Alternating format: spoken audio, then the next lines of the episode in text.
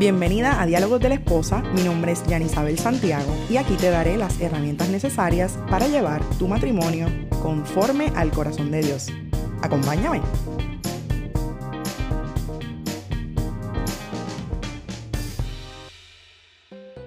Hola, hola chica, qué bueno tenerte por aquí de nuevo. Bienvenida a este episodio número 41 de Diálogos de la Esposa en el cual te estaré hablando acerca de 5 hábitos tóxicos que dañan al matrimonio y quiero revelártelos para que no seas parte de ellos. Si quieres saber cuáles son, vamos a la acción.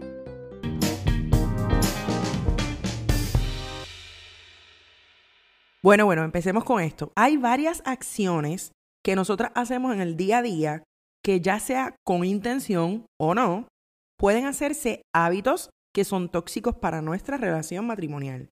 Estos hábitos atentan directamente con dañar tu matrimonio.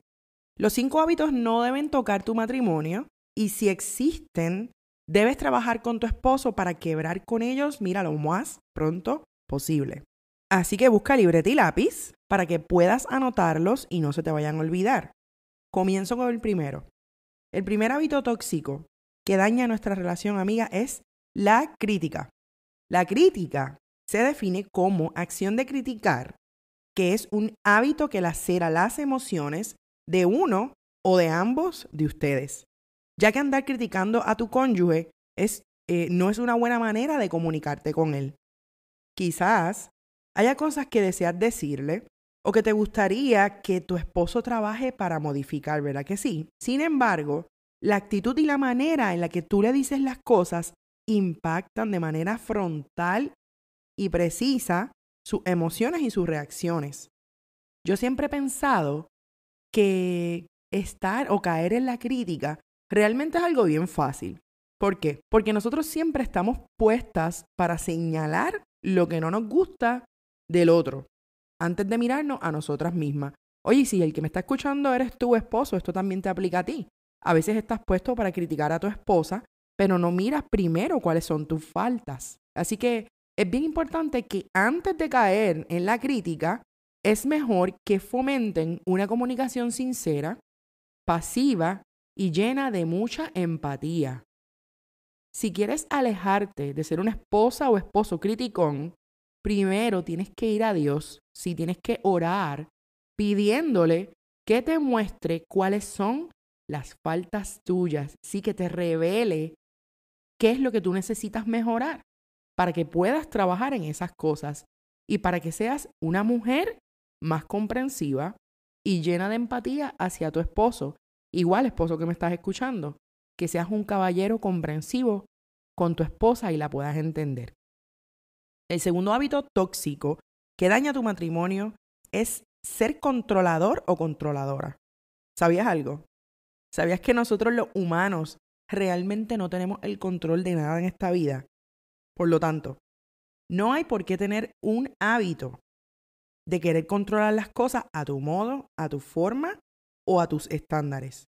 El matrimonio de un cristiano es de Dios, del esposo y de la esposa.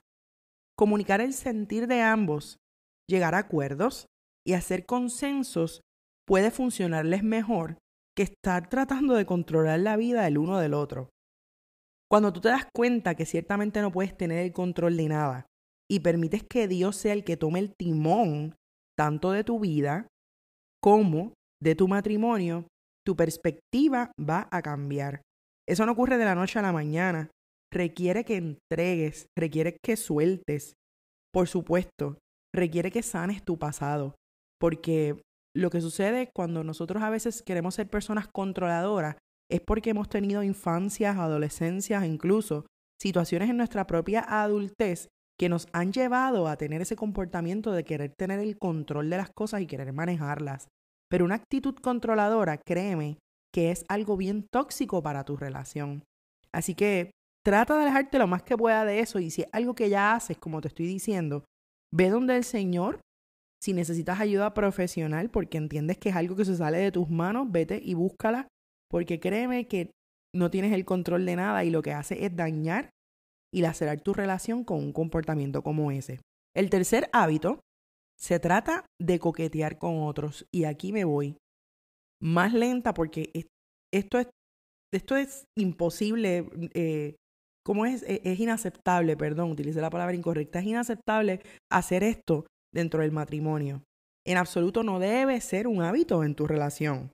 Si esto está pasando, algo malo está pasando en tu vida. Es completamente un nono.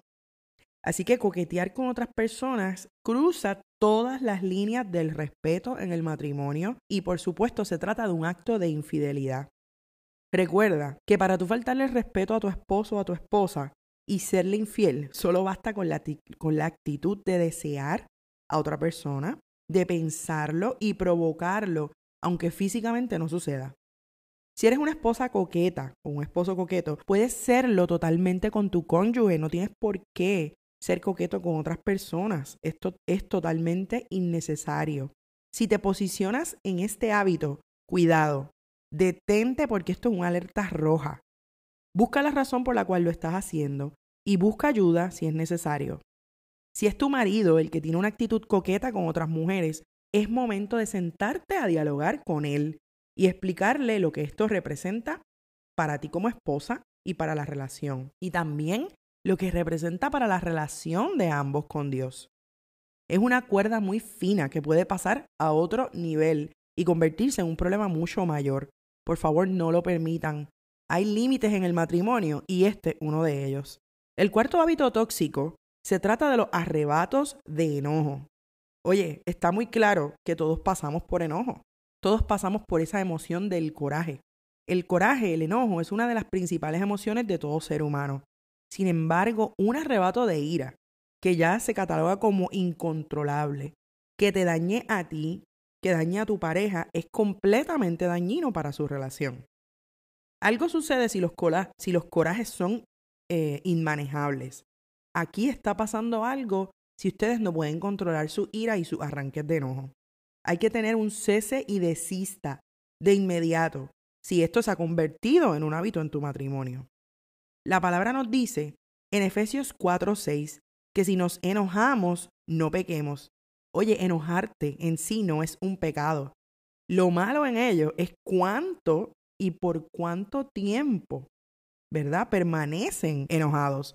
Por eso es que dice también en otra parte de la Biblia que no nos acostemos a dormir, que no se ponga el sol y nosotros continuemos, ¿verdad? Enojados. ¿Cuáles reacciones hay a causa de ese enojo y cuáles consecuencias entonces es lo que provocan, ¿verdad? La maldad y, el pecado en esto. Si hay ataques de ira o de enojo en tu hogar, es hora de que busquen ayuda y corran a buscar ayuda espiritual y profesional porque estos arrebatos que comienzan a veces de momentos emocionales se pueden convertir en cosas físicas. Así que si esto es una alerta para ti, por favor, te pido que busques ayuda porque hay, em, hay recursos, hay personas, hay libros que pueden ayudarte a manejar la ira, ya sea tuya o la de tu esposo, si es él el que está teniendo estos ataques de cólera. El último hábito, y no menos importante, es el silencio con resentimiento que muchas veces utilizamos esto nosotras las mujeres, ¿verdad? Para castigar, como, como quien dice, por utilizar una palabra, eh, a nuestros esposos. Todo momento de hacer silencio realmente es necesario en la vida, y más aún en una relación de dos seres diferentes como lo somos los esposos. Los silencios también son necesarios. Pero cuando ese silencio se convierte en un silencio intencional, y se convierte en un silencio em, planificado, las cosas cambiaron. Cuando el silencio es provocado por enojo, por discusiones o desacuerdos, o es un silencio prolongado lleno de resentimiento, no es un silencio bueno. Ese tipo de silencio crea amargura y nos aleja. Por favor, no utilices el silencio planificado para castigar a tu marido, igual tu esposo, no utilices ese silencio para castigar a tu esposa. Es mejor ser sinceros y pedir un tiempo específico avisándolo, sí, con anticipación. Si tú necesitas un espacio porque te enojaste, porque pasaste un mal rato, porque necesitas liberar el estrés, porque necesitas ese tiempo solo, es mejor que dialogues con tu pareja y le dejes saber que vas a estar unos minutos, unas horas en ese silencio, porque lo necesitas, ¿verdad? Y una vez termine ese silencio, es importante que retomes la situación y puedas continuar y, dialogarlo con tu pareja. De igual modo, Si es tu esposo es quien usa el silencio castigador, debes hablar con él para llegar a la raíz de este asunto. Y vuelvo y te repito, si necesitan ayuda para estos momentos de resentimiento, también la tienen que buscar y sobre todo ir a los pies de Jesús, porque Jesús es el que elimina toda raíz de amargura de sus corazones, para que puedan mirarse, ¿verdad? El uno al otro como Dios los ve. Cada uno de estos cinco hábitos son totalmente tóxicos.